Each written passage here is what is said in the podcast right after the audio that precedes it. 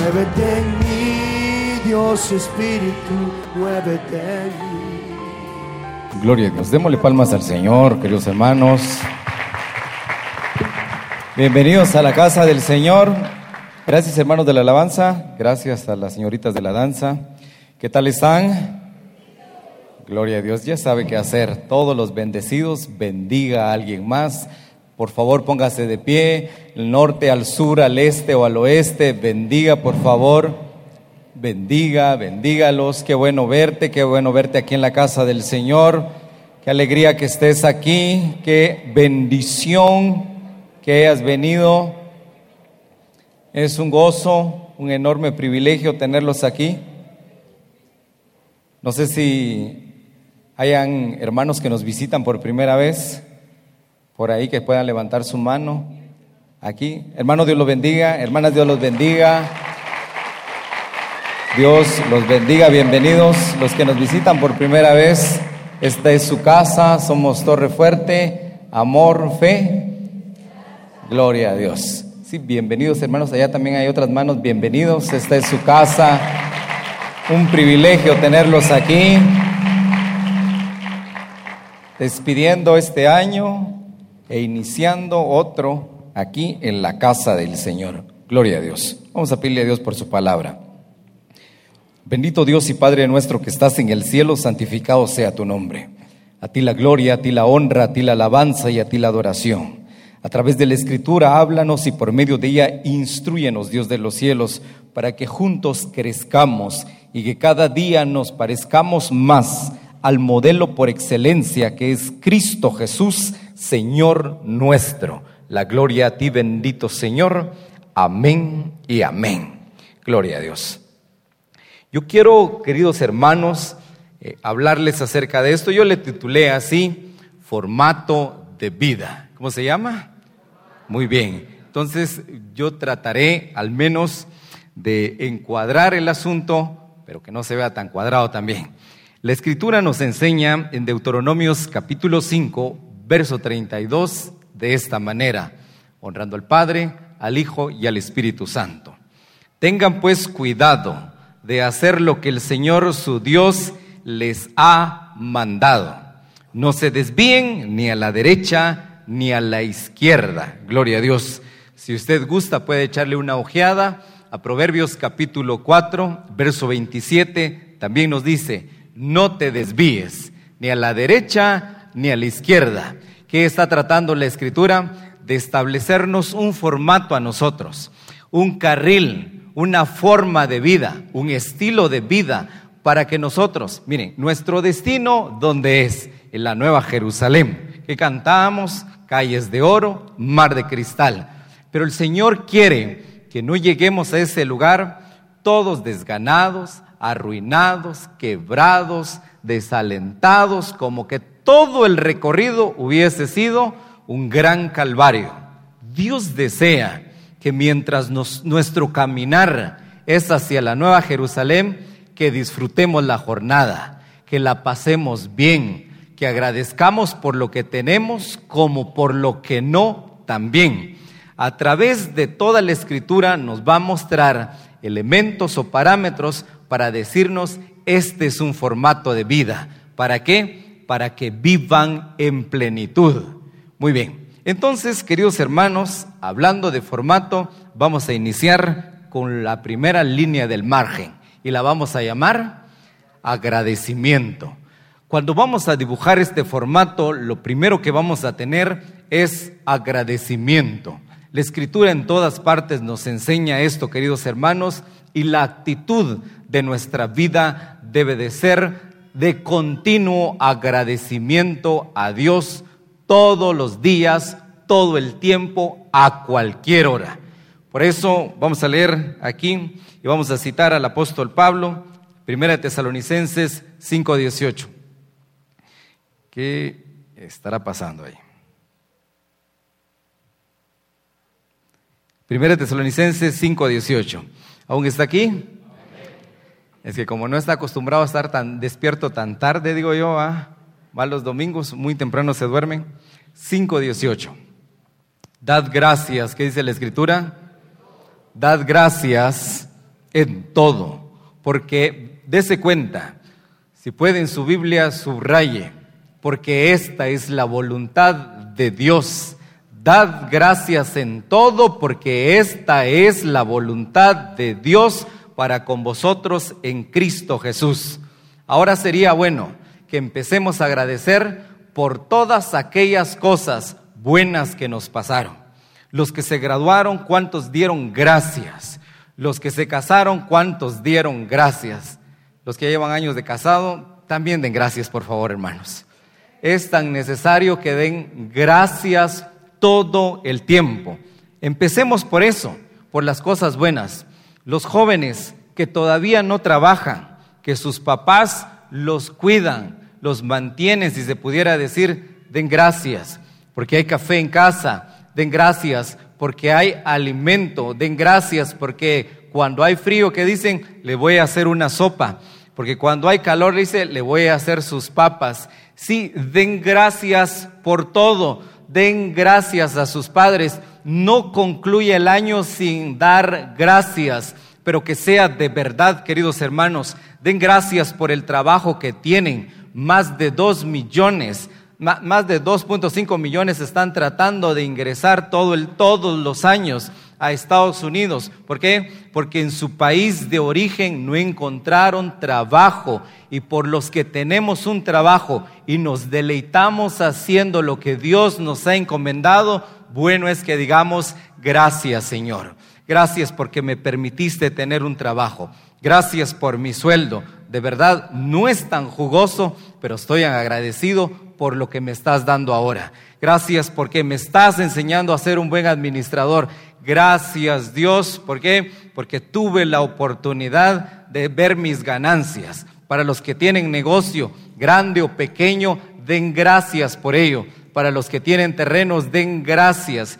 ¿Cuánta sequía o cuántos incendios no hubieron este año alrededor del mundo? Las noticias iban y venían por donde se quemaba, donde arrasaban los fuegos, todo. Y porque sus tierras estén bien y estén bendecidas, también de gracias. De corazón, desde adentro, empiece a dar gracias. Otra razón nos dice la Escritura, vea esto. Permitan que la paz de Cristo controle siempre su manera de pensar. Y que dice, muy bien, den gracias a Dios. Ahora, bueno sería que demos gracias por todo lo que no se pudo. Demos gracias al Señor por aquello que no se pudo, por aquello que no salió como hubiéramos querido, por aquellos momentos que fueron tan difíciles. Es bien fácil dar gracias. Bien fácil dar gracias cuando uno tiene su título y está su cartoncito y dice, gracias papá, gracias mamá, me ayudaron, me aguantaron. Y sí, de verdad que es bien sencillo, pero es bien difícil dar gracias cuando uno está enfermo. Vea, no le tiene que dar gracias a Dios por la enfermedad, le va a dar gracias a Dios porque lo va a acompañar. Él prometió que lo iba a sanar. Nunca dijo de qué manera, pero su promesa es yo soy tu sanador. Así que iban a haber formas en que él iba a utilizar medicina, cirugía, operaciones, un milagro y lo que sea, pero él iba a estar ahí. Así que demos gracias a Dios. ¿Cuántos proyectos no se pudieron concluir? ¿Cuántos iniciaron una carrera y no pudieron terminarla? También ahí tenemos que dar gracias porque Él es suficiente para ayudarnos con todo lo que viene el siguiente año. Deberíamos con todo nuestro corazón decirle, porque quizá haya un poco de desilusión. Para muchos es agridulce es la Navidad o hasta incluso el Año Nuevo. Decir, ¿será o no será? Que lo celebro o no celebro. ¿Qué motivos hay para celebrar? Se fue mi primo, se fue mi tía, se fue mi amigo, por fin se fue mi ex. No sé, entonces empezamos y le decimos, ¿Será que habrá algo para cual decir gracias, gracias al Señor? Sí, den gracias a Dios siempre, dice la Escritura. Vea esta otra cita. El apóstol Pablo también, Efesios 5:20. Siempre den gracias a Dios Padre, dice, por todo en el nombre de nuestro Señor Jesucristo. Den gracias a Dios por todo. Ahora, Otra cosa que debemos de dar gracias es por todas las oportunidades que nos vienen. Queridos hermanos, fíjense que es tan necesario que ustedes no digan, bueno, pues solo vamos a cambiar de día, todo va a seguir igual. Voy a tener el mismo trabajo, lamentablemente voy a seguir casado con la misma persona. ¿Qué, qué, qué voy, ¿Para qué voy a dar gracias? De gracias, porque tiene un Dios poderoso. Demos gracias porque el Dios de gloria nos acompaña. Demos gracias porque sus promesas son fieles. Demos gracias porque tenemos un mañana para volver a empezar. Demos gracias porque tenemos otra vez una oportunidad de volver a sembrar, de ir a cosechar, de ir a trabajar, de ir a comprar, que muchas cosas se han vuelto difíciles en nuestros últimos días. Yo no sé cuántas hermanas recuerdan que el tomate haya estado a 10 quetzales, yo no recuerdo, ¿verdad? Pero que a estas fechas se ha puesto a 10 quetzales la vez pasada le dije a mi mamá, tengo antojos de no sé qué, que no sé cuándo, que no sé qué, pero le echas perejil, por favor. Dio vuelta a todo el mercado, no hay perejil. Está muy caro el perejil. Entonces, demos gracias por todas las nuevas oportunidades que vamos a tener. Dios, te doy gracias, porque de verdad voy a iniciar voy a iniciar mi carrera, voy a iniciar a construir. Dios, te doy gracias porque me voy a matricular. De verdad, no sé ni siquiera cómo lo voy a hacer, pero tú eres mi proveedor, pero tú eres mi sustentador, pero tú eres quien me lleva de la mano y de verdad por ello quiero darte gracias, Señor. Esta es la voluntad de Dios. Entonces, cuando nosotros vamos por ahí, queridos hermanos, vamos bien encaminados. ¿Qué dice la mayoría? No sé cuál sea la voluntad de Dios. Bueno, empieza diciendo gracias. Y la gratitud abre puertas que de ninguna manera podrían abrir los contactos. Y lo mejor que podemos hacer es darle gracias a Dios. El Señor Jesucristo en Lucas estaba hablando, bueno, Lucas estaba relatando lo que pasó con el Señor y empezó a decir, habían diez leprosos y los sanó. Dese cuenta, sanó a los diez y solo uno regresó para decir gracias. Muy pocos conocen realmente el valor de la gratitud, de ser agradecidos. Algunos por compromiso se levantan de la mesa y corriendo, muchas gracias, dice. Y de verdad, por puro compromiso. ¿Cuántos de verdad hoy? Yo no sé qué, si estuvo bueno el almuerzo o no estuvo bueno, pero los tamales están buenos, queridos hermanos. Y hay dos para cada uno. Así que gracias me tenía que decir ahorita. No, a las hermanas hay que darle gracias. ¿Y dónde están los demás nueve? ¿Dónde están los otros nueve? ¿Dónde están? No los miro. Solo uno, uno regresó. Miren, solo sería la décima parte de toda la población que recibe un milagro es realmente agradecido. Eso los impulsa a recibir mejores bendiciones toda la vida. Siguiendo con nuestro formato, lo siguiente que deberíamos de tener presente es esta palabra, restitución. Miren, queridos hermanos, restitución del hebreo shalom. Cuando, cuando esta escritura o cuando esta palabra se pronuncia, usualmente se tiene que interpretar, conocer o, sí, sería conocer, como restaurar, reparar, rehabilitar, dar algo, miren, que se lo merezca o no se lo merezca. Piensen esto, por favor, cuando vamos a hablar de restitución. En estas heladas que hubieron, muchos de Occidente perdieron sus cosechas. Varios tenían sus repollitos, vinieron las heladas y se murieron todos sus repollos. piense, queridos hermanos, que hubiera alguien y le dice, fíjese que yo vi, vi sus cultivos vi sus repollos y todos sus repollos se murieron. ¿Sabe qué? Yo lo voy a ayudar. Aquí tiene para que vuelva a sembrar. ¿Cómo se le va a llamar a eso? Restitución. Restitución. Y Dios es así. Entonces, la restitución siempre nos va a traer algo a mente, queridos hermanos, que no importa qué tan quebrados estemos, Dios tiene un plan de rescate. Que no importa qué tan mal nos pudo haber ido ayer o este año, en la bóveda celeste siempre habrá algo para nosotros. y algo mejor, algo más grande, algo más maravilloso. Por eso le decimos a Dios el Todopoderoso. Joel 2.25. Amén. Dice, yo os restituiré los años que comió la oruga, el saltón, el revoltón y la langosta, mi gran ejército que envié contra vosotros. Comeréis hasta saciaros y alabaréis el nombre de Jehová vuestro Dios, el cual hizo maravillas con vosotros, y nunca jamás será mi pueblo avergonzado. Ese cuenta. ¿Por qué? Porque esto es lo que dice la mayoría. Si vos estás en la casa de Dios, si vos le servís a Dios, ¿por qué no tenés? ¿Por qué no te alcanza? ¿Por qué no podés pagar? ¿Por qué siempre estás endeudado? He escuchado estas cosas. Bueno, una de las promesas de Dios es esta. Y antes de los últimos días, esta es la fiel promesa de Dios, restitución. Yo restituiré los años, dice aquí, los años de lucha, los años de pérdida. Yo no sé a cuántos la vida les dio una tremenda arrastrada. ¿Cuántos besaron el pavimento porque se fueron a darle con ganas. Y uno pensaría que nunca se iba a levantar. ¿Sabe qué, queridos hermanos? Dios tiene un plan de rescate.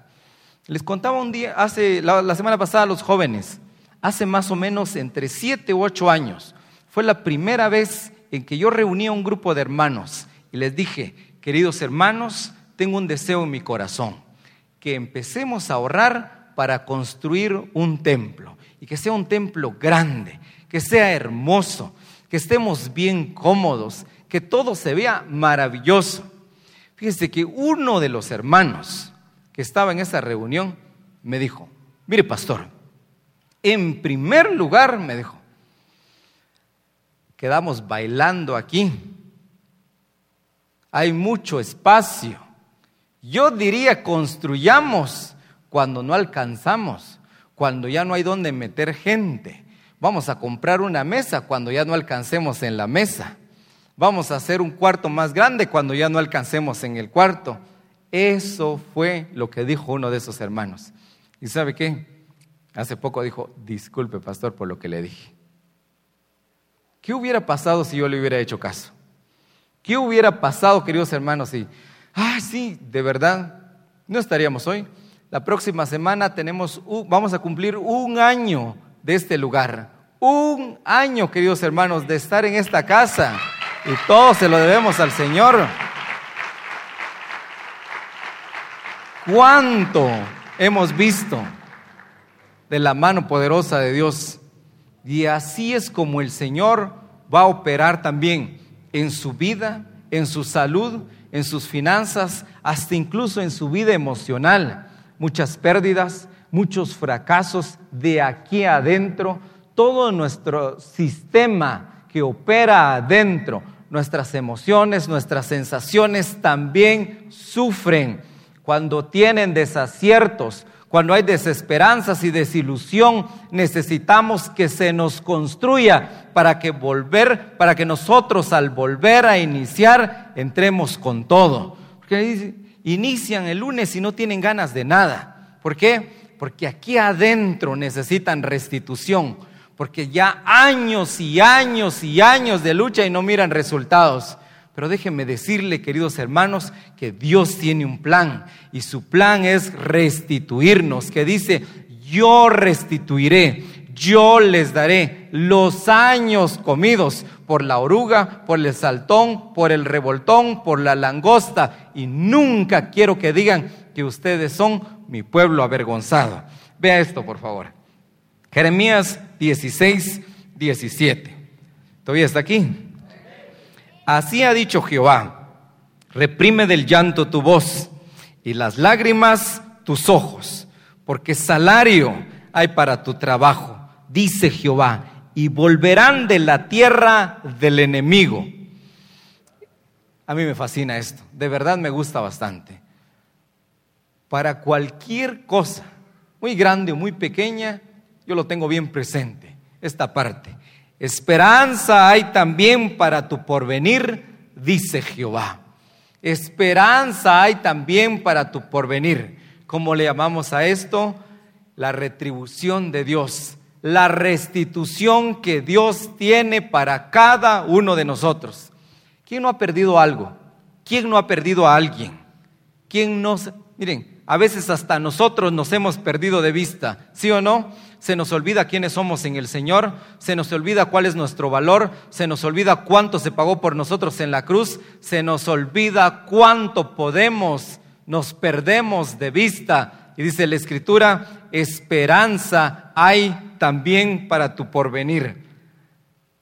Mire esto, a mí me gusta bastante. Pensando en el salmista, maldigan ellos, pero bendice tú. Maldigan ellos, pero bendice tú. Es decir, lo voy a poner este ejemplo para que pensemos de otra manera. De maldigan ellos, pero bendice tú. Génesis 50-20. Génesis, pues en el idioma original se dice Bereshit, que tiene que ver con el libro de los principios. ¿El libro de qué le dije? Muy bien. Entonces, este es un principio. Como está en Génesis, lo vamos a tomar como un principio y un principio del cual nunca se debe de olvidar usted. ¿Vamos bien o no vamos bien? Algunos están muy cansados de tanta tamaleada, ¿verdad? Pero ya poco falta para que termine el año, queridos hermanos. Génesis 50, 20. José hablando y a todos sus hermanos, vosotros pensasteis mal contra mí. Otra vez, vosotros pensaste mal contra mí, mas Dios lo encaminó en bien. Mas Dios lo encaminó a bien para hacer lo que vemos hoy. ¿Quién fue el que estaba obrando ahí? El Dios que restituye, el Dios que levanta, el Dios que ayuda, el Dios que hace posible lo imposible. Ustedes pensaron mal, pero Dios lo encaminó en bien.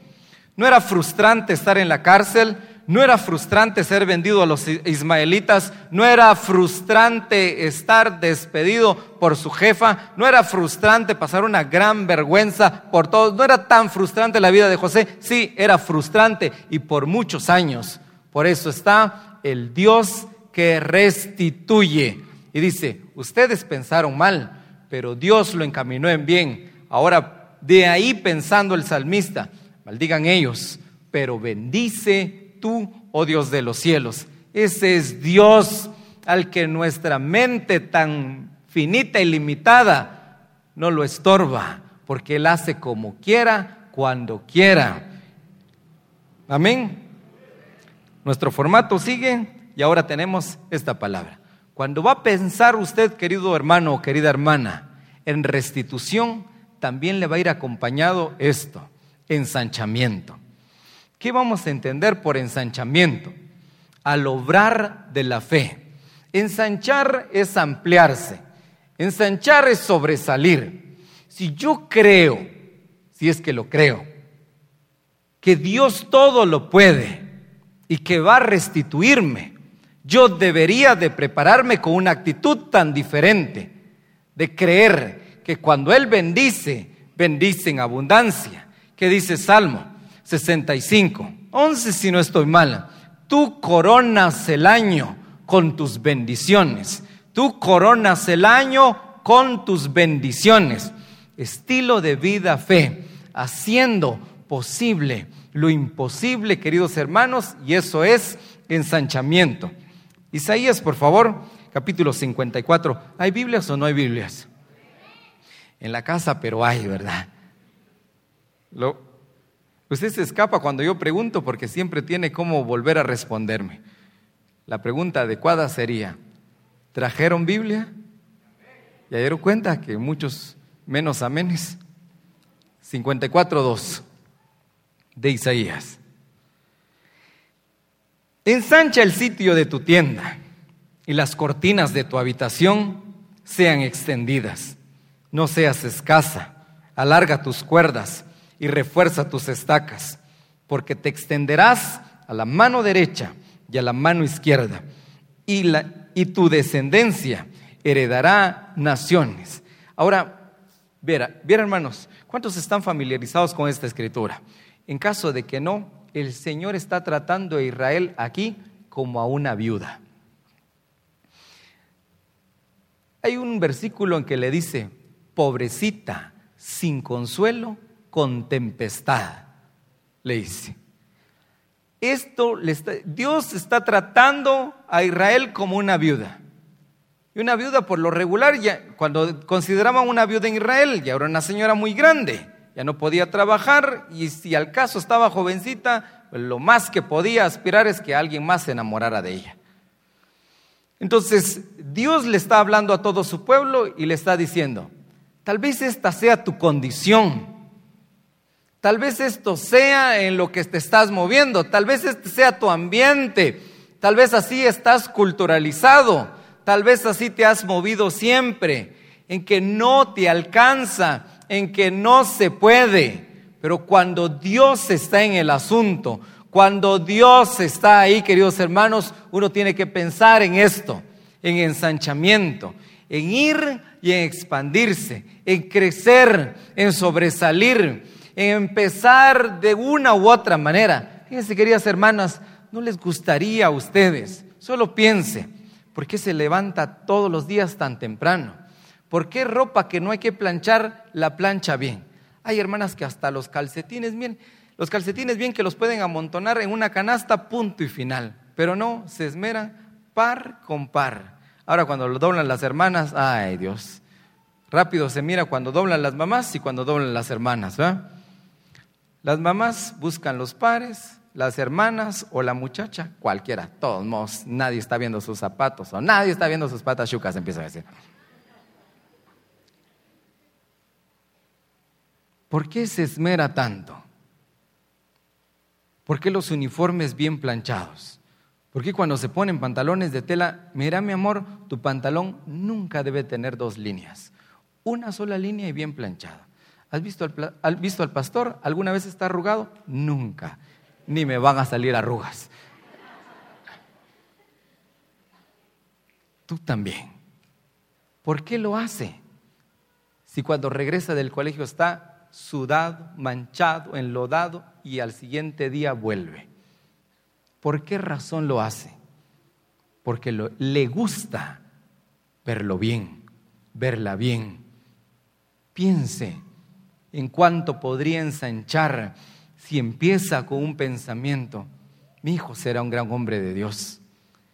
Mi hijo cuando se vaya a estudiar, cuando emprenda su primer negocio y empieza primero usted, no le inyecta nada de temor, por el contrario, lo anima, le dice, vas a poder, lo vas a lograr, yo no pude, pero tú lo vas a hacer. Empieza ahí el ensanchamiento en nuestra mente. Recuerde que la riqueza o la pobreza tiene que ver más con la mente que con el bolsillo o con la billetera. Siempre va a ser así y su ensanchamiento tiene que ser grande en su pensamiento extiéndete, no seas escasa. Mira, un poco de cortinas más largas. Me gustaría darte más, pero ¿en dónde vamos a colocar? Ve este ejemplo. A mí me parece maravilloso este ejemplo. Segunda de Reyes, capítulo 4, verso 2. Y Eliseo le dijo, Eliseo hablándole a una viuda, ¿qué haré yo?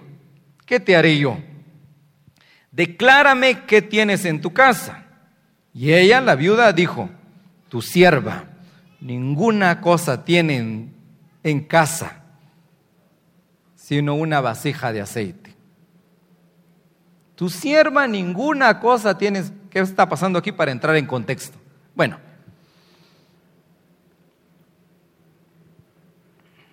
estaban los hijos de los profetas, le servían a Dios,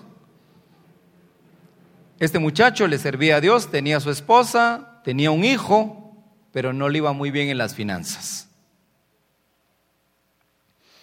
Las finanzas es un dolor, queridos hermanos. Vamos a abrir la escuela de liderazgo el próximo año, así que por favor, cuando digan se abre la escuela de liderazgo, inscríbase, por favor. Vamos a enseñar bastante sobre finanzas. Por todo lo que aprendimos y lo que nos enseñó la vida y lo que no nos salió bien, Ahora ya decimos, Dios nos está ayudando. Y la hermana le dice a Eliseo, fíjate que tu siervo, mi esposo, murió y no tenía, pues no tenía nada más que nos metimos a deudas. Y cuando nos metimos a deudas fueron muchos, los intereses fueron demasiados. Y ahora está el acreedor tocando y no sé qué hacer. Mire, ¿sabe qué hacer? En primer lugar, créale a Dios. El día en que sacamos el préstamo en la iglesia, un préstamo millonario, por cierto, el día en que sacamos tres millones de quetzales en el banco y seguir construyendo y no quedar ni un solo día pagando, ya vamos pagando dos años, ni un solo día hemos estado morosos, queridos hermanos. No entiendo por qué. Algunos dicen, no tengo para la luz. De verdad, dos años construyendo un auditorio menor que nos costó más de un millón de quetzales. Y empezamos hace dos años a pagar. Hasta el día de hoy, Dios ha sido fiel, nunca hemos estado morosos. Dios es bueno.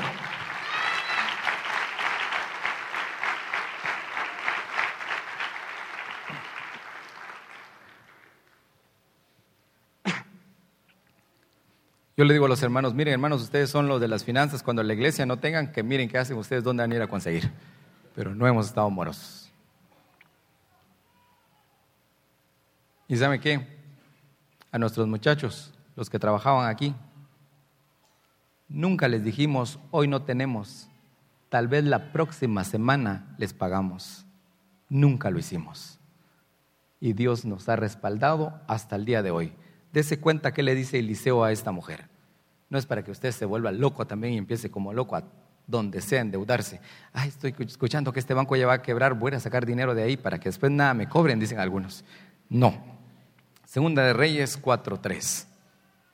Y le dijo, ve y pide para ti vasijas, ¿qué dice? Muy bien, dése cuenta. Dios puede hacer muchos milagros en nuestra vida pero también es nuestra actitud. Vamos a hacer espacio, no. algunos les gustaría tener una vida diferente, pero no actúa como que si realmente quisiera esa vida. Algunos les gustaría y sueñan con estar en cierto lugar, pero nunca actúan como realmente. Les gustaría tener una casa grande, una casa bonita, pero ni una pequeña no pueden mantener limpia.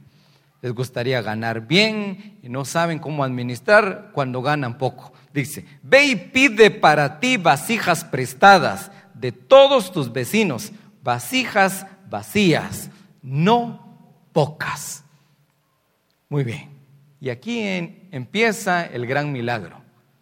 Ensancha, ensanche, queridos hermanos, ensanche. Vamos a ir avanzando. Dese cuenta de esto. A mí me fascina esto. Salmo 81, 10. Yo soy Jehová tu Dios que te hice subir de la tierra de Egipto. Abre tu boca y yo la llenaré. Piensen esto, yo soy Jehová tu Dios. No hay nada que comer. Bueno, abre tu boca y yo la llenaré. Abre tu boca y yo la llenaré. No sé para dónde, Señor. Yo soy Dios. Él nos está hablando y nos está diciendo. Le vamos a poner a eso ensanchamiento. ¿Y cuántos márgenes llevamos? Muy bien. Entonces vamos concluyendo. A esto le vamos a llamar adoración.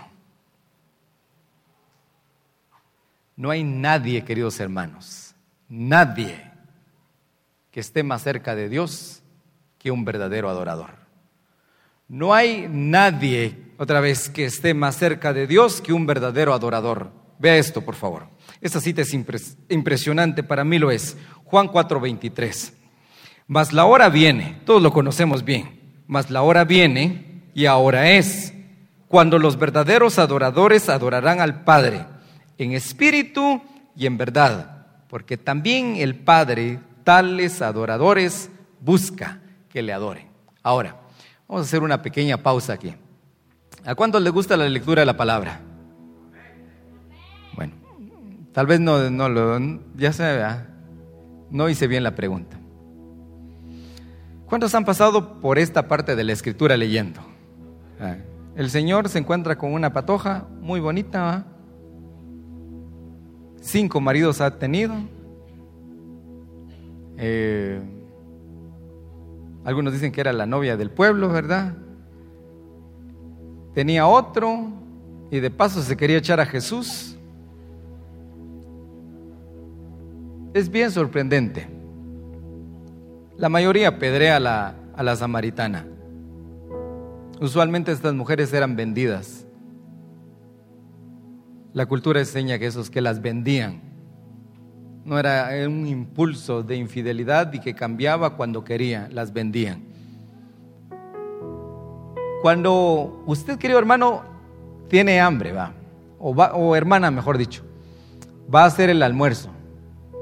Haga de caso, ¿cuántos viven en casa? ¿Seis, siete, diez? ¿Cuántos? Si son diez, ¿cuántos van al mercado por la comida? Solo yo, querido hermano, gracias a Dios hay pizza y pinulitos, suficiente.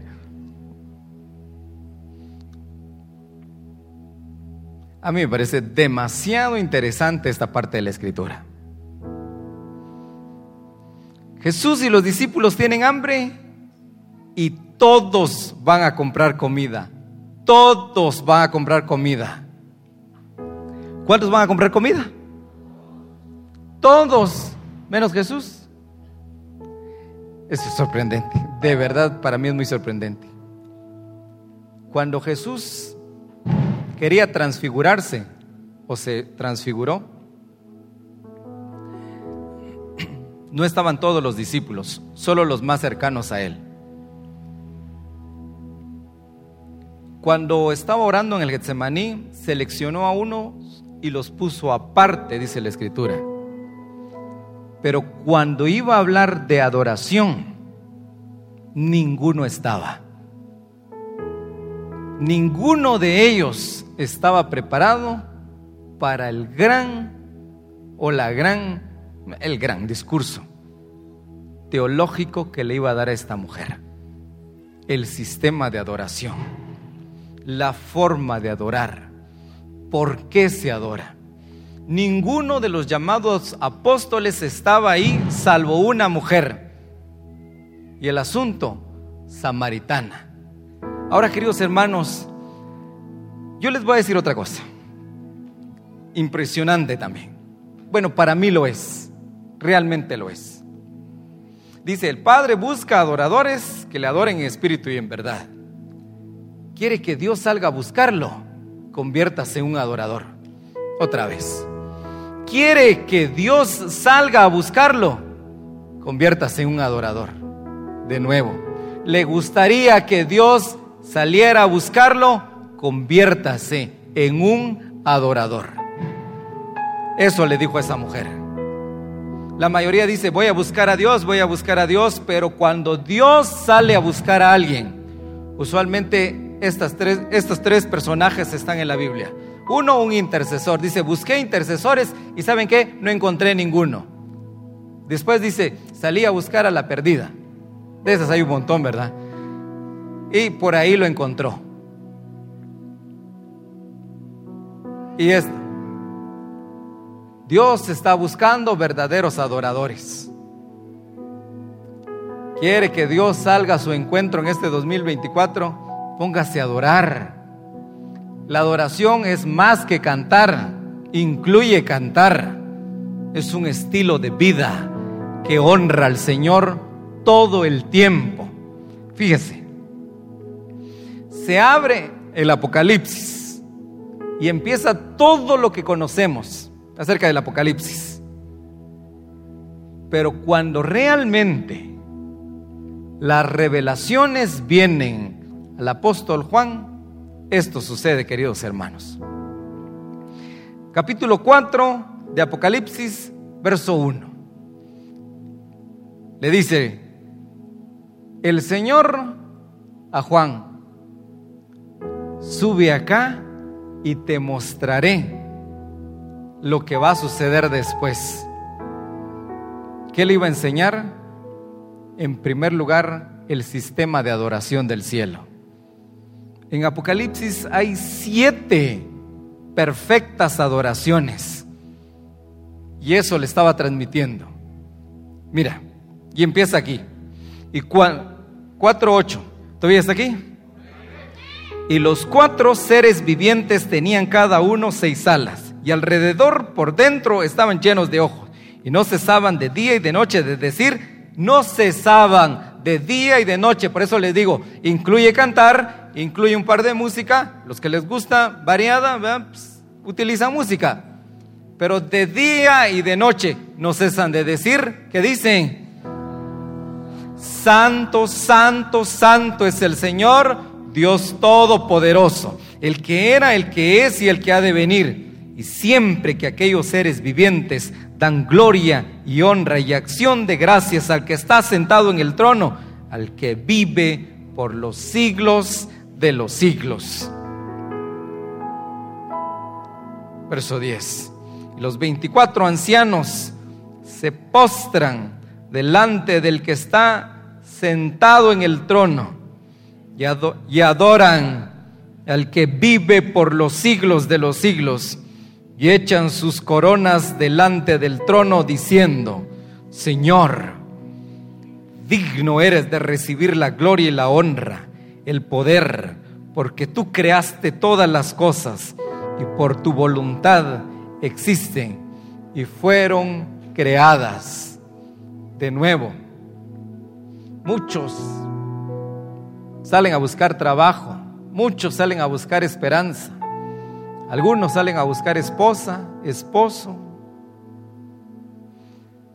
La mayoría salimos a buscar a Dios, pero quiere que Dios salga a buscarlo. Conviértase en un adorador. Saliste al encuentro del que no preguntaba por ti, dice Isaías. Dijiste, heme aquí, al que no te buscaba. ¿Por qué? No tenía ninguna otra intención más que adorar y bendecir el nombre de Dios. Hágalo y Dios lo notará. Honre a Dios con su vida, honre a Dios en su familia y el Señor saldrá a buscarlo. A esto le vamos a denominar, queridos hermanos, formato de vida a que usted tenga directrices sabias que lo ayuden a tener una vida en plenitud, una vida llena de dicha, una vida en que no tiene nada que envidiarle a nadie, porque vive agradecido con lo que tiene, con lo que hace. No está donde quisiera, pero le da gracias a Dios que no está donde estaba su, progreso es paulatino, pero es evidente de que la mano de Dios está todo el tiempo con usted. ¿Puedo escuchar un amén? Gloria a Dios. Por favor, póngase de pie y me gustaría, si pudiera colaborar conmigo, si está con su familia ahí, qué bueno. Voy a hacer una, oración de bendición sobre su familia para terminar el servicio. Por favor, si puede juntarse con su familia, si no, ¿dónde está mamá? ¿Dónde está papá? Trate de acercarse a sus seres queridos. Venimos a pasarla en familia.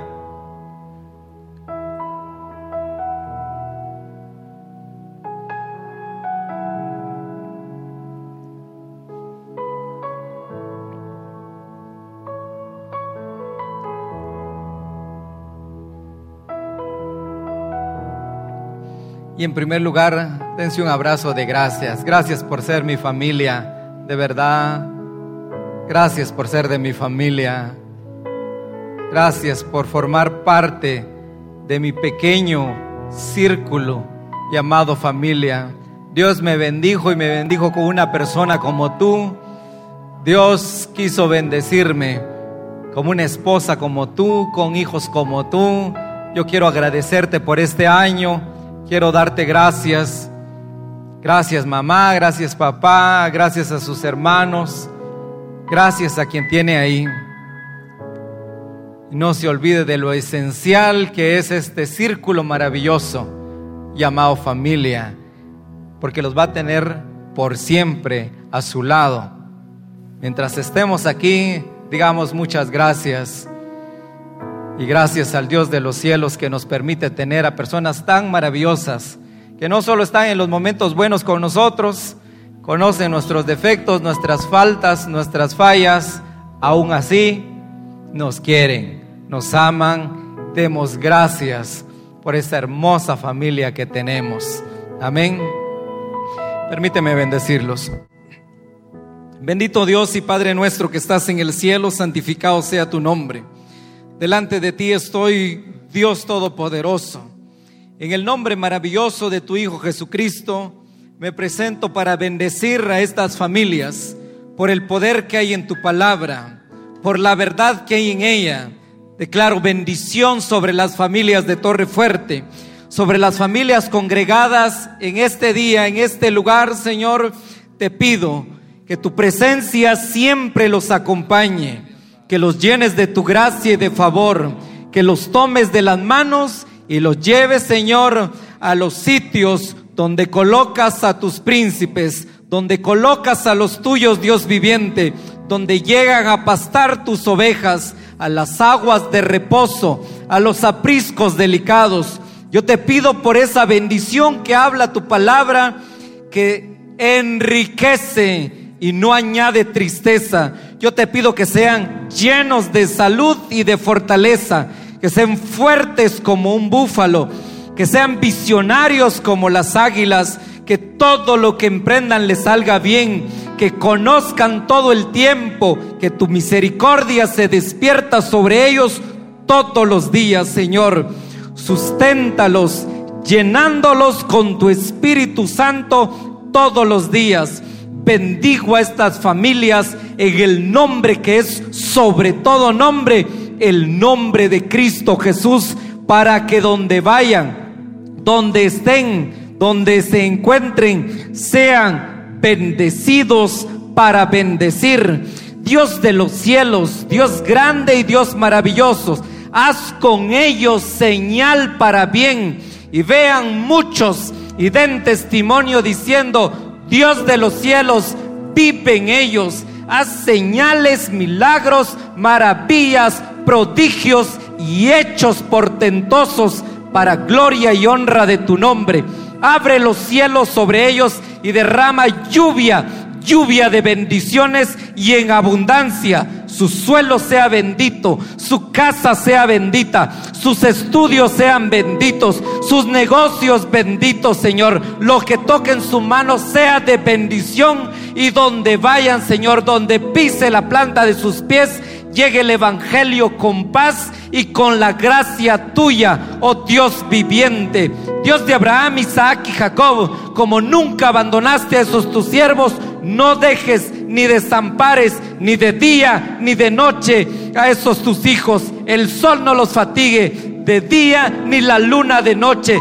Sé tú su guardián, Dios de los cielos, y tu ángel los introduzca. Ese lugar soñado, ese lugar deseado todopoderoso. Te pido, Señor, grande, fuerte y maravilloso, que ellos con sus ojos comprueben de tu fidelidad, de tu grandeza y de tus muchas maravillas.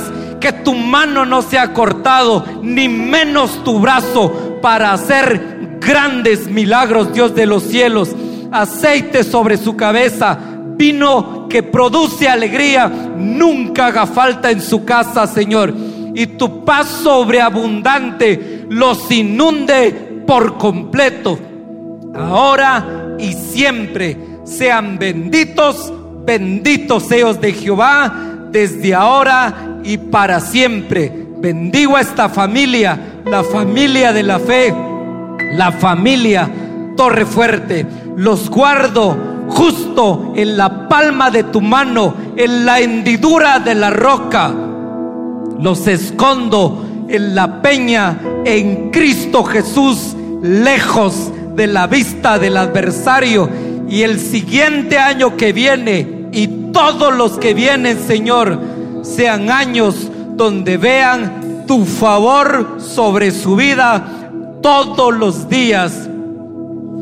Y con certeza digan, el bien y la misericordia me siguen todos los días de mi vida, porque un día moraré en la casa de Jehová y ahí será mi habitación por largos, largos días. En el nombre de Cristo Jesús los bendigo. Amén y amén.